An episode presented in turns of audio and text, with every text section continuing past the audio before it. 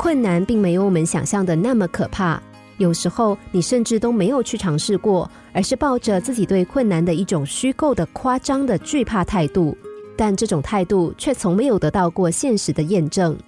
你并不是在被困难吓坏，而是一直在被自己所欺骗。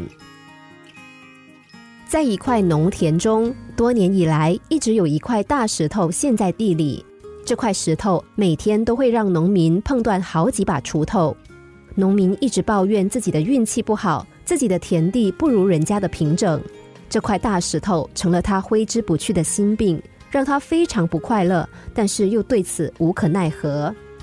有一天，农民又一把锄头被碰断之后，他的怒气就再也无法压抑了。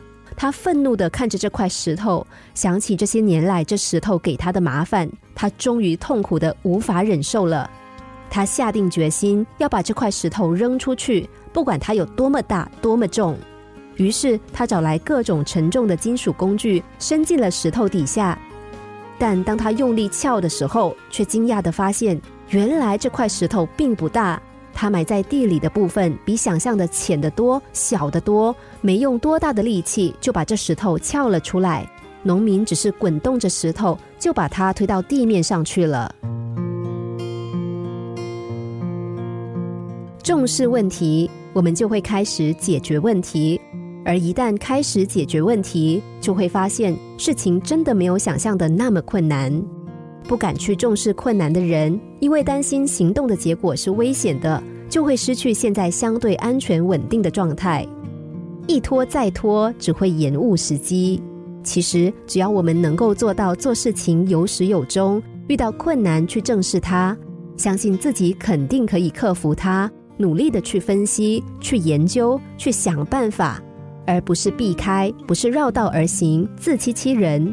那么困难怎么可能不被解决呢？